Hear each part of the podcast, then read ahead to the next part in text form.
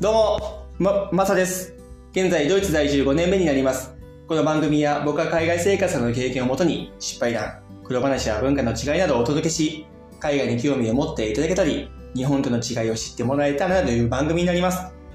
今回は、なんと、初対談ということで、お二人ゲストが来ております。ちょっと僕も緊張しててですね、えー何を話そうかなっていうとこがあるんですけども、さっきね、その方とも YouTube を撮ってね、えーその YouTube の動画は後々に上げて、えーこれはですね、その YouTube の後に撮ったやつなんで、先に YouTube 見てもらった方がいいかもしれないです。ということで、始めようと思います。さあ、今回の初対談のゲスト、お二人、しんちゃんとむっちゃん。じゃあまず、しんちゃんの方から自己紹介よろしくお願いします。はい、えー皆様こんにちは、えーピアニストの犬飼慎之介です。ドイツフランクフルトを拠点に、えークラシック音楽の演奏活動を行っています。今日はよろしくお願いします。よろしくお願いします。しんちゃん、ありがとう。YouTube ありがとう。ね。あの、あの、一戦でね、がんあのプロピアニストとして頑張ってるしんちゃんと動画を撮らさせてもらっはい、ありがとうございました。ありがとうございますそして、むっちゃん。こんにちは、伊藤むつみです。えっと、ドイツ・フランクフルトに住んでいて、えっと、普段はフラえーフルートを演奏して、あとはフルートのレッスン、生徒をですね、教えてい ます。よろしくお願いします。よろしくお願いします。あむっちゃん、日本はどこ出身ですか？三重県です。笑うとこなんで笑ういや、だって三重県って。ね、あんまりないんでね。ありますよ、全然。いいろいろあるんですか。ね。伊勢伊勢伊勢ね、伊勢のみ大体南です。大体北部はあんまり。ないあ北部。北部なんですよね。今日は2人のゲスト。でむっちゃんは今ドイツに来てどどれぐらいなんですか？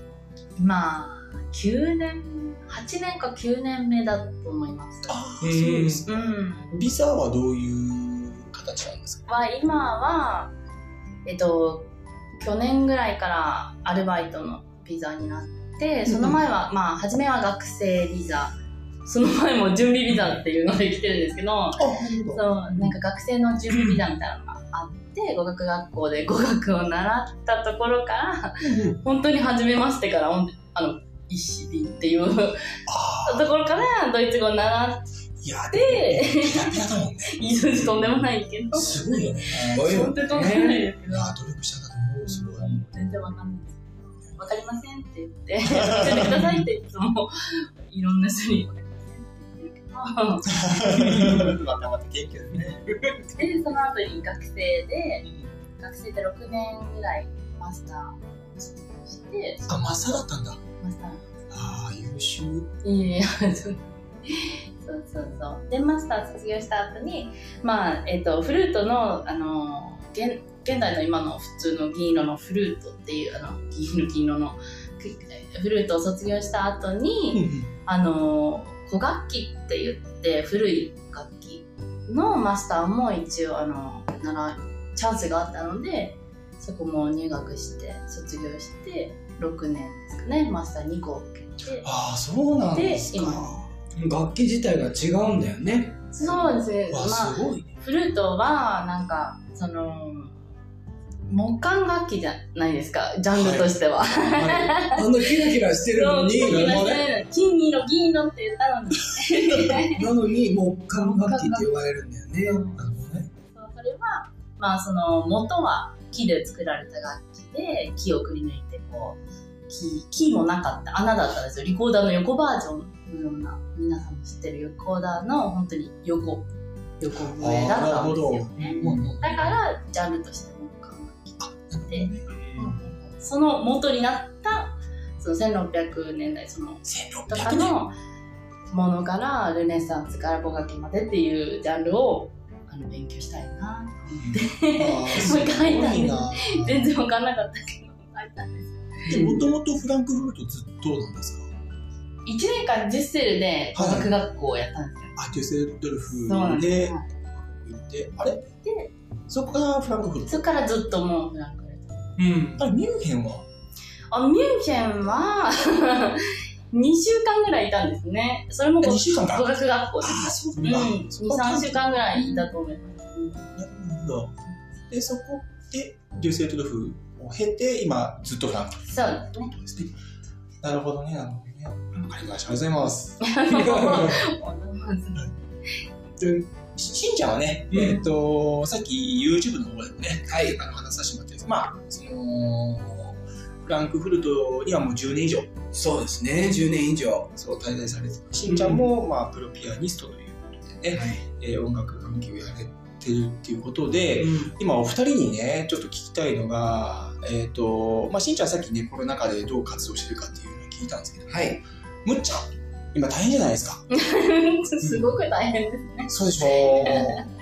そのレッスンを、まあ、ベースとして、まあ、生活を成り立ててるっていうふうにね、あの、あるかもしれないですけども、今どうなんですか、その辺って？うん、そうですね。ドイツはわりかし、その、早くって、その、オンラインに切り替えとか、そういう、臨機応変というか、うんその、対処が結構皆さん、突発に起こるものにみんな慣れてるのかな。はいはいはい そんな感じで、あの、すぐにオンラインに切り替わって、オンライン上でレッスン。ああ、なるほどね。うんいいですね。うんまあ、早くね、こうコロナも収束していってね、普段のね、生活に戻ってもらいたいですよね。なかなか難しいところかもしれない。そうですよね。うんわかりました。まあでも、とりあえず、まあこの放送は、えっと、さっきしんちゃんとも YouTube で話したトピック以外で話していこうとちょっと思うので、はいざっばらんに、まあこっちに来てですね、何かこう、文化の違いで、うん。カルチャーショック受けたりとか、なんか、まあ辛い話でもいいですよ。こういうことで、こういうことで苦労したみたいな、なんか、今となっても笑えるよみたいな、なんかそういうことを話していこうかなとちょっと思うんですよ。ざっくばらんでいいのかな。ざっくばらんで出してますなんか、しんちゃんありますか？そう。すごい無理が。無理が多い。今ね、今何かな、ちょっと思い出したことがいっぱいありすぎてね、どれからし、まあ、ちょっと2つほど今思い出したことがあるんですけど、あ、ちょっとですね、今、あの我々ビールを飲みながら話してて、あの、いい気分になってるんですよね。そうですね。ちょうどいい。ちょうどいいちょうどいい。ちょっと改めて乾杯しますかね。はい。はい。じゃあ、改めまして、はい。お疲れお疲れ様です。よろしくお願いします。そう。すすいません、ちょっと途中で。どうぞどうぞ。えっ、と、まあ、ドイツに来て、まず驚いたのが、はい郵便局で僕は驚いたんですよ。指でねうん。はい。郵便局で、あの、それ、まあ、来て、だからもう14、5年前ですよね。今は多少ちょっと変わってきたのかもしれませんけど、3つぐらいこの受付っていうか、あのデスクがあって、うん3列に並んでたんですね。うん大体お昼前に。で、僕はその3列のあの一番左の列に並んで、こう、まあ大体12時、1時でお昼休みになってお、お休みになるんだったんだっけな。うんうん。どうだったかなうん。それで、えー並んでたら、まずその並んでる人の担、並んでる列の担当の人が、いきなりレもう閉めたんです。あ、時間だ。そう。私はもうここで、休憩だから、もう、もう、あるある。そう。で、あの待ってる人が、えー？ってなって、他の2列に並んだんですよね。あまた、その長い長蛇の列の後ろに並んで、同じことがまた起こって、ーうん1時に終わって、結局1時前までに入った人で、サービスを受けられなかった人がいて、みんな文句を言いながら、外に出たっていうのを目の当たりにして、あ、これは日本と違う国なんだなっていうのを改めて思ったっていう話。なるほど。そうそれはゆよくあるね。そうで、時間ほんまにもうバッチリだよね。そう、時間ばっちり。で、閉めちゃう。ね。日本と違うよね。そう、はい、もう終わりだからっていうしっかりしてるよね。しっかりしてるだからまあ、逆を、あの逆を返すと、まあ、オンとオフがはっきりしてるから、ね休みは休みっていうのがあるよね。うん。自分の、働き手にとっては、うん。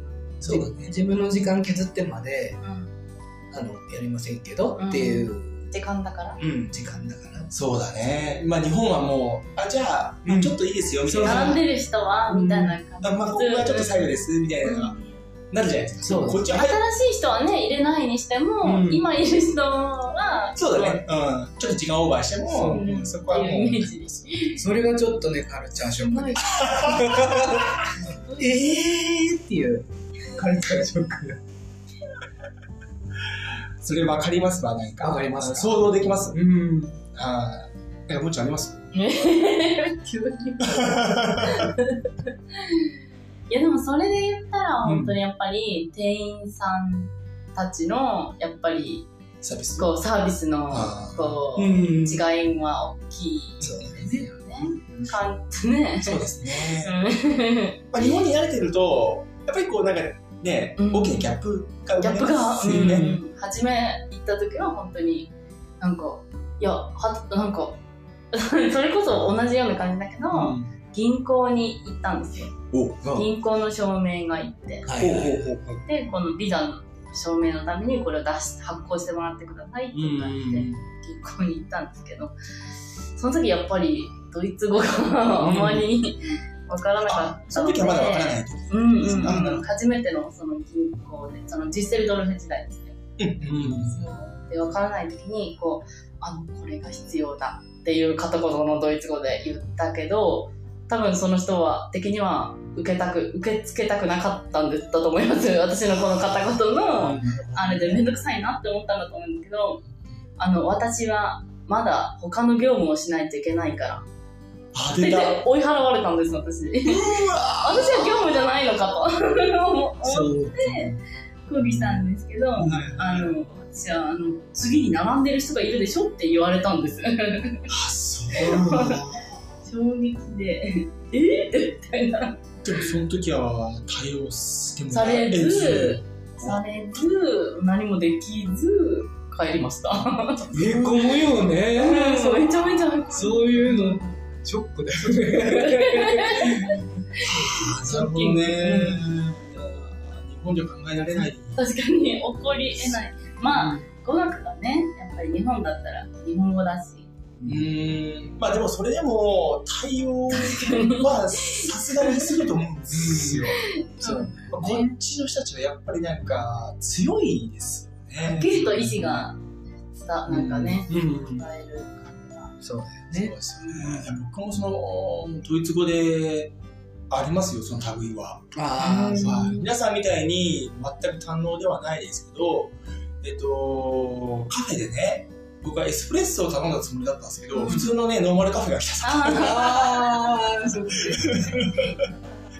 の エスプレッソなんだけどって言ったら、あなたでもコーヒーってちゃんと言ったよねみたいな。あ。いやーうわ、俺の発音みたいな。えでもエスプレッソってエスプレッソじゃないんだ。そう、エスプレッソって言ったら、そう、完全にコーヒーとエスプレッソって違うじゃないですか。うん。ね絶対そっちの方が間違ってると思うのに、僕その時弱かったんで。あ、でも分かる。ねじ負けになっちゃった。ああ、負けちゃっ僕の発音が多分ダメだったんだろうなででも単語も全然違うしなって思いながらあのコーヒーを美味しく飲みましたあ なんでドイツ語はねなんかそういうのがある。まあドイツ語大事じゃないかもしれないですけどね、うん、そういうのはありますよね。そうですよね。そうそうそうそう。まああの僕もですねそのカルチャーショックっていうのはやっぱドイツに来てありましてそれは今までで一番大きいカルチャーショックだったかもしれないです。ああ、人生の中で。人生のえ今まで出張とかね、も踏まえて、まあ、いろんな国々に行かさせてもらってるところもあるんですけど、こっちに来て、ん。このカルチャーショックが僕はもう今までで衝撃的でした。それはですね、ドイツのサウナなんですけど、ああ。なるほど。うちのサウナって、2つパターンがあるじゃないですか。うん。え？そうなんですか？うん。あの、水着で入れる、あえああ、それがあるんだ。そう、えパターンと、で、もう一つは、もう男女ね、これ、すっぱだかで入るんですよ、サウナ。んそっちが一般的そっちが一般的ですねドイメージはそれしかないと思ってた。でプールがある施設だと、うんその水着のまま、あ、あ、いいんですサかウナ入れるんです、そうです。でも結構ありますよね。プールと併設しててもダメっていう。あ、サそうなんだウナエリアでは脱がないといけない。あ、そうなんだ。それもあるよ。うんそれも知ってる。なるほどね。うん。なんかいろんなパターンがあるんだね、きっとね。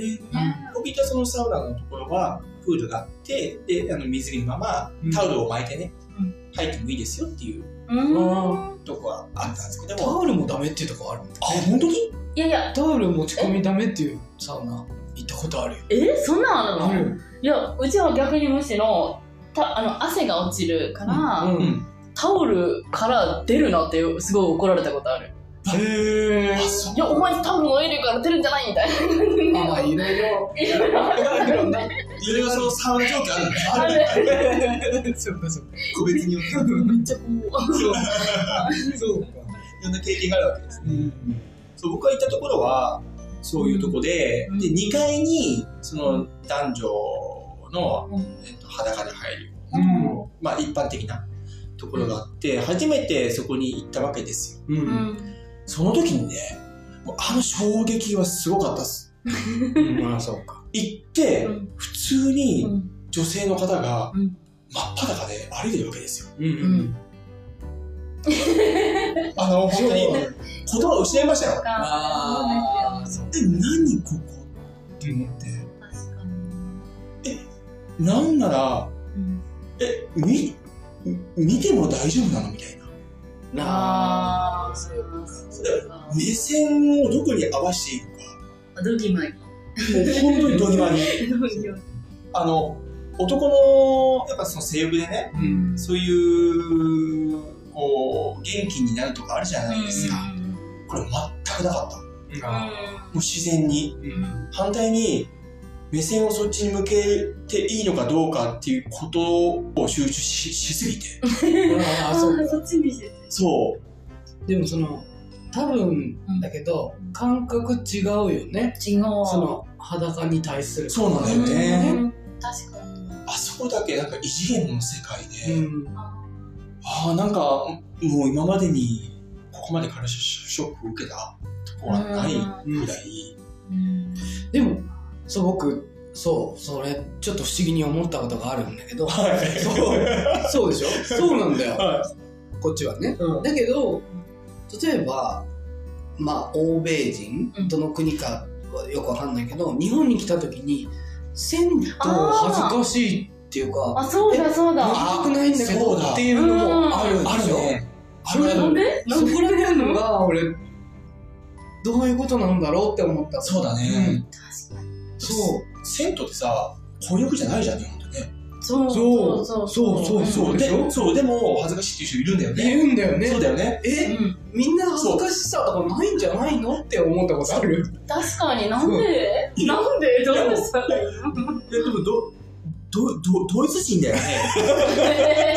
サウナ行ったことあるでしょ？本国の。ねあそこはどうなのとかって聞いちゃうよね、やっぱそう確かに。だから、それでちょっと思ったのが、こうプライベートな感じの、なんていうのかな、あの、だって、銭湯っていうともう、割とプライベートじゃなくて大衆っていう、うん。そうだっていうか、いろんな知らない人も込みの、うん。まあ、さっきも話したように集団行動、うんうんうん。集団の中のっていうのは NG だけども、まあ、サウナって割と限られたあ友人といったら友人とだしそんなすごい人がいっぱい集まるわけじゃない感じだといいのかなとか、うんうんうんうんうん。ああ、なるほどね。やっぱりその日本の例えばスーパー銭湯の規模とはこっち違うでしょ？その違うね。サウナ。うんなんか私の知り合いは、ん友達とプールに行くみたいな感覚で、あ、ちょっと今日サウナ行くかなみたいな、プールに行くような感覚で。あの男女だったけど、そこはあの普通のお友達の。おばおちょっとあのおじさんおばさんになったけども、あのあのあの人とちょっと行くから、うん今日サウナだっうん感覚だったんで。ちょっ女性陣、と、うん。女性の方々って、うん。どういう心境であれは入ってるのかなとかって思っちゃうとかするんですよね、たまに。まあ。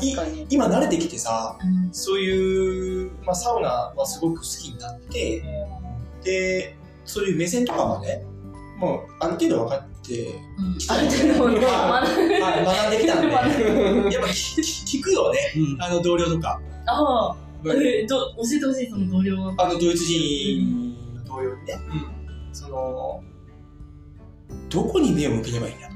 うん。これ、でも、間近で、あ、ずーっとじーっと見てたらこれやばいでしょ。やばい。もちろんもちろん。うん。で、その時はもう自然にうん、適当に目をチラチラしとけば大丈夫だと。うん。うんだとにかく女性を見る目で見るんじゃなしに、うんサウナという目で見なさいと。サウナとあの、めっちゃ難しいっすよ。男の本望として、女性見ちゃうよねと。うん。でもね、これがね、やっぱ慣れてくると、結構言葉の意味が分かってきて。だから今は本当に純粋にね、本当にサウナを楽しめてるっていうのがあるんですよ。うん。なるほどうね。ん。だから、うん、あの、その女性、その、今の状況で言うと、この慣れた状状況で言うと、うん女性の気持ちってその時って、うんどういう思いなのかなってなんか思っちゃうんですよね。うん。普通にやっぱ入ってるじゃない、サウナで。確かに。普通に、うんこの人たちってどういう心境で入ってんだろうもう本当にサウナだけを楽しめる。私行ったことありますけど、何回か。はでもあ、どうすか？え、どうで？す逆逆に、本当に、あー気になるあーそれこそ本当にサウナを楽しむ。ね、本当に寒くって、その年。うんうん。本当にお風呂が、やっぱりこっちは、湯船がなくって、そのそうだね一人暮らしで、で、シャワーだし、なんかまあ、運動もそんなに、今ってこそフィットネスとか、こう結構街中にいろいろあるし、安く行けるけど、そこまで、まあ自分もそこまで余裕もなかったうんうし、ん。なんかすごい低体温になってもう死んじゃうのかなっていうぐらい寒くって、その時ぐらいから普通に楽行ってるけど、うん。もう、ただ単純にお風呂に行く感じで。ああ、そうなんだ。うん。え、別に抵抗とかないですか？でも、なんかこう、サウナに、この、サウナって何個かサウナがあるじゃないうんうんで、そこの中に行く時はもちろん、あの、自分のタオルを引いて、うんこう、もーっとこう、サウナに楽しむけど、こう、寒いところに、あの、そこの部屋から出ると、あの、巻いて、みんな巻いてる。うん。あ、そうだね、そうそうだね。サウナから出ると、もう。あ、そうだよね。確かに確かに。だから、なんか、うんそう、もうもちろん暑くてパーっていう人もいるけど、なんか別にそこまで、なんか 巻いてるし、なんか、うんサウナの部屋の中自体はそこまでめちゃめちゃ明るいってわけじゃないし、ああ、そうだね。そこに入ったらもう、うん、普通のサウナを楽しむだけ。そうか。そうか。うんなんかたまに思っちゃうんだよね。うん。な、ねえ、だって不思議じゃない？だって本当に裸同士じゃない？でもなんか、私は逆に、ああの、外国人だったからよかったかもしれない。僕今それを思ってたの。うん僕行った時は、あの、あの、誰もいなかったの。ヨーロッパの人しか。うん。いやうんうんアジアのうん。女の子がうん。いたら、あ、はい。ちょっと恥ずかしかったかもなって思って。それめっちゃある俺。いや、私もそうだった。うんなんかアジアの女性見ちゃうとこれダメなんですよ。うん。よそのヨーロッパのなんだろうな方々でなんだろうね。体質全然違うじゃないですか。うん。それブロンドだしでなん、か体型も違うし。マネキンみたいな感じ。そうそうそうそすごいうんななんかイメージっていうか。ちょっと非現実を感じちゃうんだよね。そう。でもアジア人見ちゃうと、うん。一気にこう、そのに、その日本を思い出す。現実に、ちょっと戻された。それはね、え、大丈夫なの？別に。そうそう。だから、アジア人の人に会わなくてよかったな。それすごく思う逆に僕一人アジア人だったから、すごい見られて恥ずかしかった。逆にね。逆に。あ、でも私もそれはそうかもしれない。そうでしょ？うんあの、アジア人ってやっぱり行かない。そっかそっか。しかも若い子最近ね。そうだね。まあ、だから私の逆バージョンになっちゃう。うんいやーみんなそううん。思いがね。そうかもしれない。ドイツ人にとっては、やっぱりアジア人がちょっと珍しいから見ちゃうっていう。そうかも。うんそう。でもそこにはな、ね、あの、本当にこう、なんだろうな、あの、エロさっていうのが、本当にない。う。うんん。なんか本当にそうです。最初は本当にカルチャーショックで、サウナっていうのが、ドイツはこういうことなんだってバーンってきたけども、慣れてきても、やっぱり多少はね、やっぱり女性の裸を見るわけじゃないですか。うん。エロさはどこかであるかもしれないけど、それはでもそれなんですよね。うん。そこを追求するとこではないし、そう。うん、その後はもうサウナを楽しめるっていうことなんですけど、想像以上にエロさっていうのは反対にあまりない。うん。ですよね。うん。どうしてもそんな場じゃない。うん。本当にプールみたいな。そうだね、そうだね。まあね、ちょっとあるのはあるかもしれないけど、それはね、嘘じゃないから、うん。やっぱ女性見るとはそういうのはあるけど、わなわなわな。そうそう、あるけど、うん。でもそこまでの、サウナでこんだけ盛り上がったの？そうね。経験してた。みんな経験してるね。寒すぎるしなんかそういうのがないと。そう、サウナが非常にやっぱこっちに来て好きなんだ。うん。うん。そうか日本の時は銭湯とかね、やっぱ使ったんだけど、いや、そのスノーボード行くんだけどね、毎シーズンあ、そっね。か。で、その後サウナに入るのに最高なんだよ。ああ、そっか。ああ、そういうのもすごく。温泉で、あーっていうのを感覚が。そうそうそうそう、そんな感覚にもなってきてるし。うん。そうだよね。まあ温泉もね、あるんだよね、ドイツは。あうんうんうん。え？あ、え？温泉え？あるよ。え？温泉え？ある？え、どこ？どこ？結構どこに？そこにもあるね。るよ。嘘でしょ？温当？泉？バートホンブル。そうあるあるあるよ。バーデンバーデンっバーデンバーデンていう。ああ、でもそうです。サウナの施設にあるやつ。え？違うでもバーデンがメインですから。そうそうか。うん。なんかでも水着をね、そうだね。着て、あったかい。本当？あの、うん露天風呂的な天風呂的な。うん。ね。うん。水着でも、そこはでも逆に水着が着ないといけないんですよ。裸じゃん。あ、そう。意味深だね。だから、文化的にはお風呂に入るっていうのは、うん。なんか似てるのかもしれないね。治療、薬もあるしね。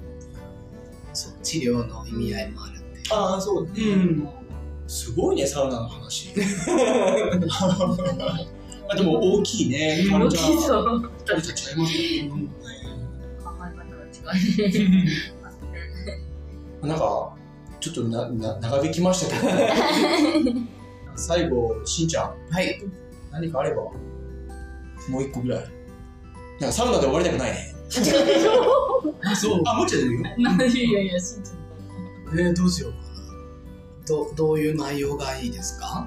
さっきなんか二つ、一番最初、二つあるって言ってなるほど、なるほど。そうか。一個は、えっと、郵便局郵便局でした。大変でも、でもう一個。もう一個。あの、そうね。えー、っとね、アマゾン。アマゾン問題っていうのがありまして。えー、これはいいのかな言っちゃって。どうなんだろう。そう、配あ達そう、配達問題ですな。うんそう、あの、まあ何年か前に、えー、電子レンジがうちになかったので、アマゾンで注文したんですけど、まあ、某日本製の、うん。あ、これも言っちゃう？シャープだったと思うんですね。はいはい。えー電子レンジがやっぱりあのこれがいいかなと思って買って、まあ、日本のものだからと思って注文したんですけど注文してからまあ大体1週間から2週間の間にで届いたんですね。な結構長い、うん長くかかえ早くなるい。あ早い。感覚があそう優秀いやいやそうでしょ？そうそうなんだよ。だけど日本だと2日3日であそうかそうかそうかそうだよね。いうことが多々ある中で、まあ、1週間から1週間半ぐらいの間で届きました。そしてそれあのまあ梱包を開けて、えー電子レンジを見たところ多分思いっきり蹴飛ばしたかのようなボコボコボコボコの電子レンジが入っていてそんなことある？えーっていうのを思ったんです。え、でもそれ、箱は？箱は大丈夫です。え？だから多分あ、箱は大丈夫？疑惑。あの保管してあるところであのバーンって落とす。あうん。なんかその管理に問題があったのかなと、梱包する前。うん、いや梱包して積み上げてたのが倒れたとかなんかあるんじゃないかなと思うんですよね。そう。ででももう明らかに使えない状態だったので返品の手続きをしてで新しいものを送りますということでそこから約1週間ですよね。で第2弾が来ました、そしたら今度はちょっと軽くコンって 軽くコンってこう蹴ったようなあのまあ新品ではあるんですが角が曲がってたりとか。これは使おうとはあ使えないことはないけどもうそこで僕はイラッとしてしまって、ええ。もうあのあーもう電子レンジいらないって思って。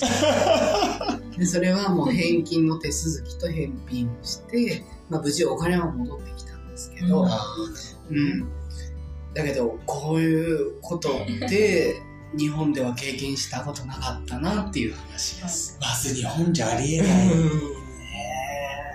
これをそのまま送るっていうのがすごいよね。うんでも検品してる？検品してるのかな？そこも疑問だよね。そこまで。そう。ねだから、どの、開けてみたらボコボコと電子レンジそう。いや、本当に大げさじゃなく、あの、多分男の人、まあ、一人か、一人でも一人か、男の人がこう、ガンガンって、2回ほど思いっきり蹴ったぐらいの感じの潰れようだったよ。あ、そんな感じ。ねうん。そう、だから、怖いね、でも写真撮ってるんだけど、ね、どっかに行っちゃったけど、そう。や返品するときに。そうそうそうそう。写真を撮ってこんな状態でしたっていう、うそのための写真が今どっかに残ってるとは思うんですけあの、ど、うん、クラウド上にとか。だ。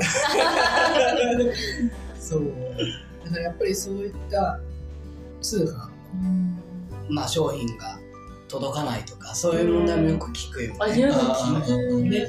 なんか、あでもそうだね。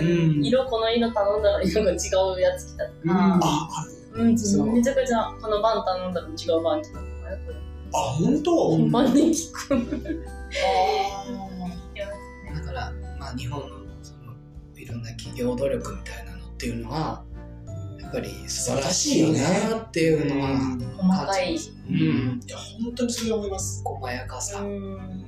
あの、安心感がある。うん頼んだらちゃんとうん。そのものがちゃんと届く。だからその分あのそういうもので当たり前って日本はそうだって思ってるからちょっとしたことでもえー、えって反応してしまう全然自分がいる。えまだ3日経ってんのに届かないんだけどって。ドイツではあまあドイツまあもっとかかるよななんて思っていることも。あの、明日来るよって言って、明後日ぐらいに来る。そうそうだね。うん。そういうのはよく聞く。けど、日本でその同じことが起こるとそうだよね。うん、もう、なんか自分自身が良くないなって思っちゃう。あなるほど。もっとおおらかに言いなきゃいけないなって、日本のその細やかなサービスは当たり前と思っちゃいけないなっても、あれも素晴らしい環境だね。そうすごく生まれた環境で。やっぱそういう勝手が違うのってあるよね、うん海外に住。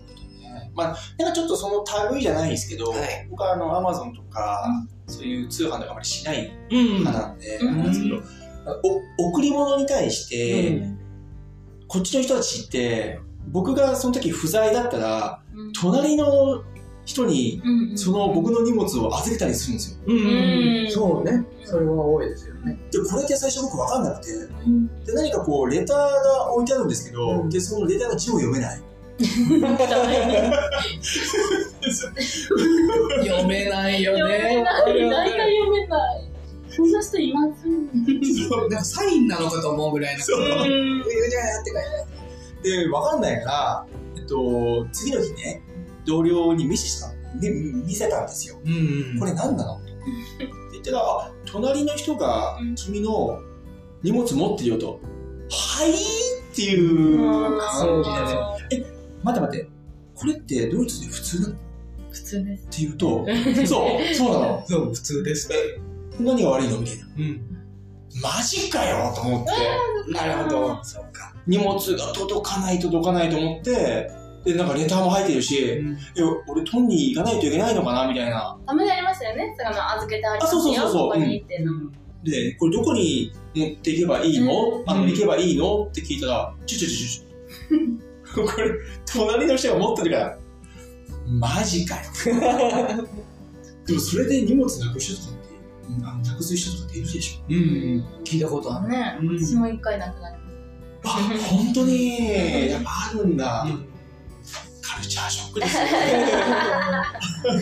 いろんなことありますよね。まあ、勝手違いますからね。うん。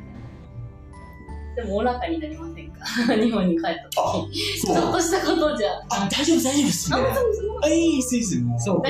そこまで気にしなくていいですよね。みたいな。そうだね。すごく大きかっ安定そうい うのありますよね。結構やっぱ出てきますね、3人で。こういう、まあ、カルチャーショックというか、日本と勝手な違うところっていうのがね、はいこう出てきますよね。